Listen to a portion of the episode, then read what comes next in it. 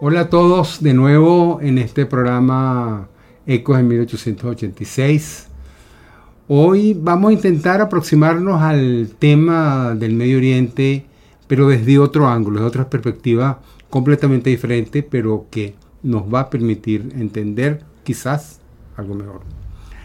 Y vamos a hacerlo a través del ese famoso y legendario personaje Laurens de Arabia. Pero antes vamos a hablar de otra persona.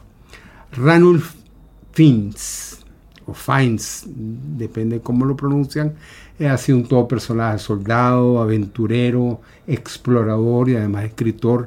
A los 65 años coronó, subió y coronó el Everest. Fue una persona de mayor edad, inglés de mayor edad, que ha logrado tal hazaña que no ha podido realizar gente de muchísima menor edad y en, mejores condiciones. Fue también el primer hombre que cruzó solo y a pie la Antártica, el continente, eh, el Polo Sur, y también que llegó al, Polo Norte. Y varios de los libros que ha escrito son el Home of the Blizzard, Hogar de la Tormenta, una historia de la sobrevivencia en Antártica, más allá de los límites, viviendo peligrosamente, pero el más reciente de sus libros, extrañamente, no es un libro de aventuras, sino es el, un libro que se llama Mi búsqueda, mi jornada en la búsqueda de T.E. Lawrence, Thomas Edward Lawrence, mejor conocido como Lawrence Arabia, My Journey in Search of T.E. Lawrence.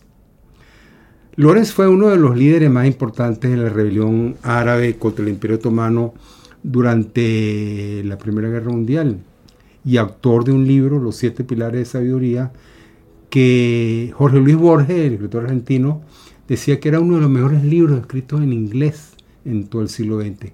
Y Winston Churchill dijo, tenía la misma opinión, lo admiraba y luego, después de la Primera Guerra Mundial, lo contrató como asesor político por su, por su sapiencia, por su conocimiento del tema del Medio Oriente y además por, por la escritura extraordinaria que es. Además, Lawrence se escrito, sobre él se han escrito más de 300 libros, el de este señor, uh, es el, más reciente, y se han hecho muchas películas, entre ellas sobre todo la de 1962, dirigida por ah, David Lean, que contó con la actuación extraordinaria de Peter O'Toole, Anthony Quinn, Omar Sharif, Al Guinness, tantos otros, y que yo confieso haber visto no menos de 15 veces. Me parece una exageración, pero no.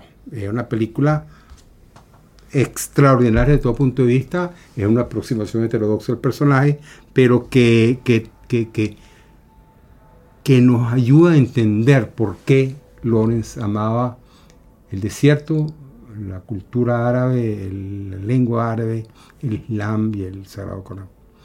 El libro de Ranulph Fiennes, su, su biógrafo actual, no es quizás el, mejor, el más detallado, el que analiza políticamente lo que ocurrió, pero sí es el más íntimo, el más personal, porque Finzer, igual que Lawrence, fue un soldado que peleó como asesor militar inglés en la contrainsurgencia al servicio del sultanato de Omán contra la insurgencia marxista de Yemen del Sur, que todavía están, no voy a decir echando vaina porque es una grosería, pero sí que estaban eh, que, siguen, que es un problema que todavía está vigente, como el de Palestina, que muchos creían haber resuelto desde hace décadas. Él, él era asesor militar y entendió y participó de trabajos de insurgencia y contrainsurgencia en el Medio Oriente, lo cual le permitía analizar lo que le ocurría a Lawrence. Un capítulo habla de su vida, de cómo terminó siendo oficial del ejército británico al, servicio del, sultán de Omán, pero al mismo tiempo intercala esos capítulos con, con análisis de la vida de Lawrence y, e intentando comprender el, liderazgo de este personaje tan misterioso. Lawrence entendía, a diferencia de sus superiores en el ejército y en la corona británica, que los árabes no eran solo un medio. Para los ingleses, los árabes eran apenas un instrumento, un medio, una herramienta para derrotar al imperio otomano. Era una especie de estrategia para que Turquía enviara tropas al Medio Oriente en vez de estar ayudando al frente occidental de los alemanes peleando contra los franceses. Y, eso era un poco la estrategia. Y por supuesto, repartirse el imperio otomano después de la guerra. Um, Sherif Hussein, el máximo dirigente árabe que conoció y con quien trabajó Lorenz, soñaba con la independencia árabe. Y pretendía y pensaba que luchaba para colocarse al frente de un imperio que, que iba a comprender al Iyaz, en la península arábica, eh, lo que lo tenemos como Mesopotamia, Irak, Jordania, Siria y lo que hoy en día es Israel, pues todo el territorio palestino. Pero ya en 1915, mucho antes, varios años antes que finalizara la guerra, los diplomáticos Mark Skykes de Inglaterra y François Georges Picot de Francia se habían dividido por adelantado todo ese territorio en caso de una victoria de una victoria aliada contra el imperio turco otomano. Francia se quedaría con Turquía, con Siria, con todo el norte Levante, mientras que Inglaterra administraría su entorno y se quedaría con lo que es hoy en Palestina, Israel, lo que hoy en Israel, Jordania, Irak y Rusia se quedaría con, con Estambul y Armenia. Sherif Hussein no conocía el pacto mientras negociaba con los ingleses la ayuda militar que le prestaban, la ayuda militar y financiera que le prestaban los ingleses para combatir al turco, pero Lorenz sí lo sabía. Y atormentado luchó y dirigió fuerzas militares árabes inclusive en contra de sus superiores, como el general Allenby en Inglaterra, e intentó tomar y llegar a Damasco en Siria antes que los ingleses, tratando, digamos, de realizar una especie de fe accompli, que, que, que la independencia árabe pudiera realizarse y asegurarse antes del control de las potencias coloniales en la época. Y a tal punto es importante militarmente las campañas de la Arabia que su, historia, su libro sigue siendo utilizado y estudiado por las más importantes academias militares del mundo cuando se analiza y se estudia el tema de la contrainsurgencia. Después de la Primera Guerra Mundial y un poco por la confianza que le tenía Churchill, por la admiración que sentía Winston Churchill, lo, contrató como asesor político y lo envió al Medio Oriente tratando, intentando enderezar ese entuerto creado por el pacto Sykes-Picot eh, pero sin mucho éxito. El territorio kurdo, por ejemplo, se le asignó a Irak contra su voluntad, por eso los kurdos siguen peleando entonces. Luego nombraron en Irak a Faisal como rey siendo sunita y el país profundamente chiita. Y un poco se explica la violencia de los chiitas luego del derrocamiento del sunita Saddam Hussein en el año 2003 en la Segunda Guerra del Golfo. Poco después de finalizar la guerra, ya las fuerzas de Faisal, se enfrentaban a las tropas francesas de ocupación por el control de Siria, territorio país que se le había asignado de acuerdo al, pacto Skype-Picot a, Francia, y los franceses lo que hicieron fue reemplazar a los turcos.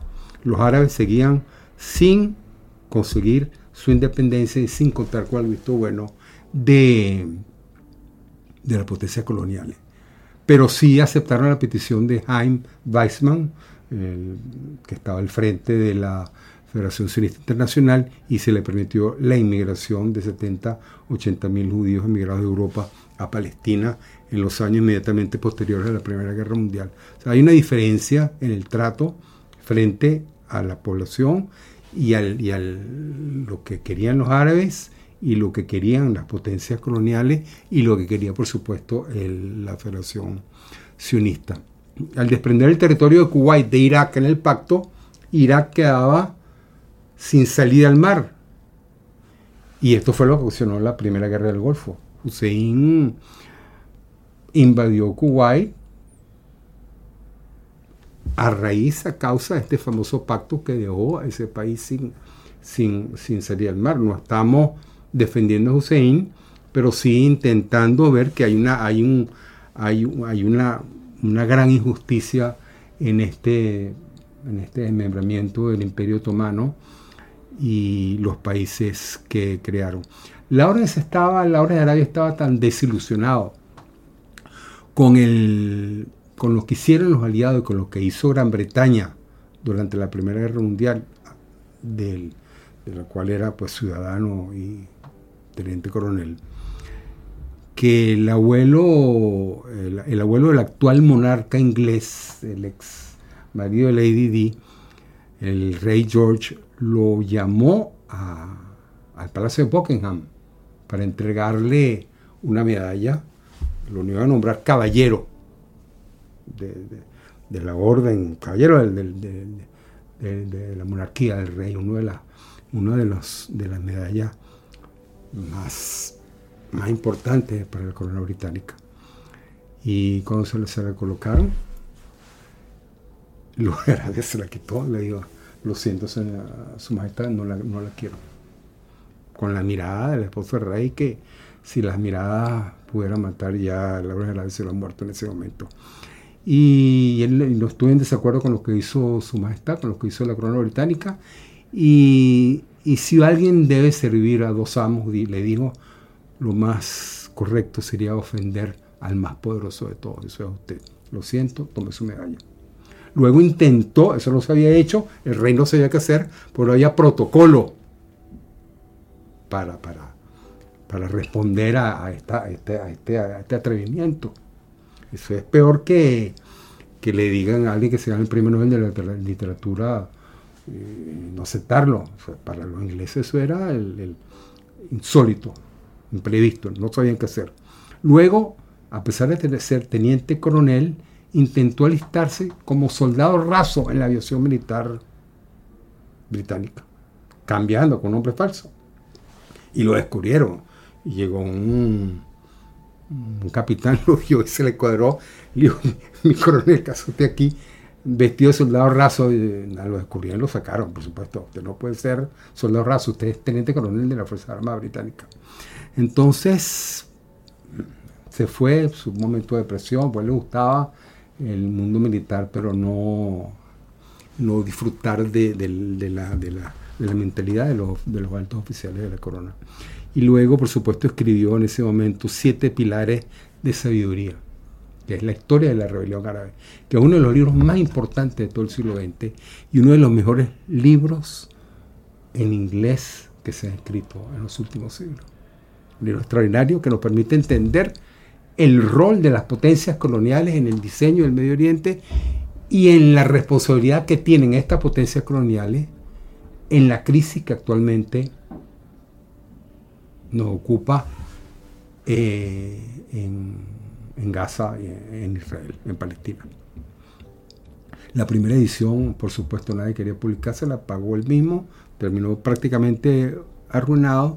Y uno, claro, se asombra del talento político, estos, del talento, perdón, literario de estos líderes políticos y militares que, que, tenían esa capacidad de reflexión, aquel conocimiento de la lengua, de la cultura, Winston Churchill, ustedes saben que al finalizar la guerra escribió siete tomos la historia de la Segunda Guerra Mundial y se ganó el Premio Nacional de Literatura, el Premio Nobel de Literatura.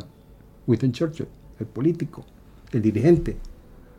Un libro eh, de, una, un libro extraordinario.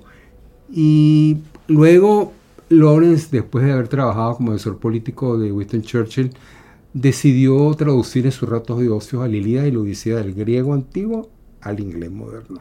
Y es una de las mejores traducciones que se conocen, que se consigue todavía en el mercado. Y luego, el 19 de mayo de 1935, fallece en un accidente de motocicleta, una motocicleta Bro superior um, SS100, que era capaz de desplazarse a 160 km por hora, que la acostumbraba a manejar sin casco por las carreteras de la provincia inglesa.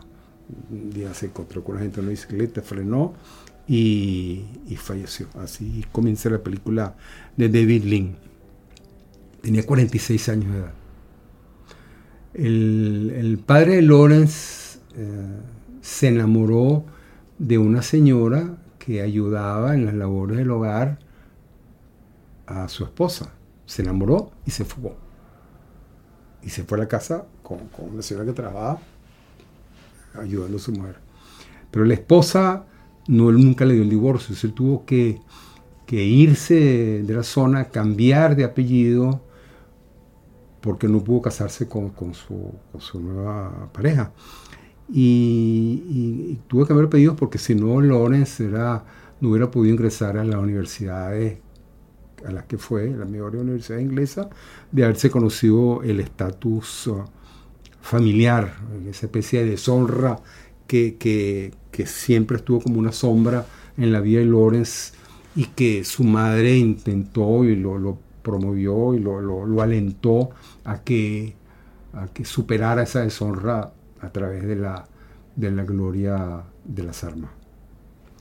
Lawrence era política, políglota, hablaba mucho idioma, casi todos los dialectos árabes del momento, el árabe, era valiente, muy inteligente, amaba la cultura y el desierto y luchó por la independencia política tanto de los árabes como a nivel privado por sus amigos. Tenía un amigo de nombre, sobre el nombre Dahum, del nombre Selim Ahmed, que fue seguramente una de las personas que más confió y que amó en su vida.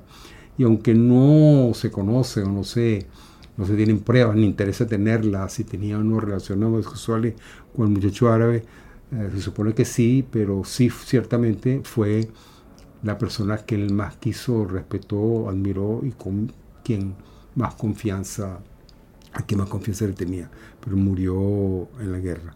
El fracaso de la rebelión árabe y la muerte de Dahum en el campo de batalla le arruinaron la vida, quedó prácticamente destruido psicológicamente y cuenta toda esta historia, las intimidades que nadie se atrevía a contar en ese momento los análisis políticos y militares que tampoco nadie se atrevía a contar, lo dejó todo por sentado, una prosa que ha causado la admiración de los mejores escritores del siglo. Vale la pena volver a verlo y por supuesto ver la película que inspiró, que la película que inspiró su, su, vida. Lo más importante es que podemos rescatar, creo yo, a esta altura de la, de la obra y la vida de T.E. Lawrence o Lawrence Arabia es uh, su amor por la cultura islámica, por el Corán, que es un libro que leía y se sabía de memoria en, su lengua original y un amor que sentía no solamente por la filosofía y por la fe islámica, sino por la historia y, y el pueblo que inspiraron, que inspiró la, la tradición profética musulmana. Es lo menos que podemos hacer por un gran personaje de este siglo, del siglo pasado, y, por, y para entender realmente cuáles son las raíces más profundas más que subyacen en el actual enfrentamiento militar entre los habitantes palestinos de la franja de Gaza y el Estado de Israel y las posibilidades, por supuesto, de una paz duradera en la región. Muchísimas gracias por, por escucharme y si les gustó el programa, por favor, suscríbanse al canal y si están en desacuerdo, que seguramente muchos de ustedes lo estarán, por favor díganlo o compartan su entusiasmo por cualquier este tema o cualquier otro tema que les parece importante que tratemos en los en los próximos programas. Muchísimas gracias.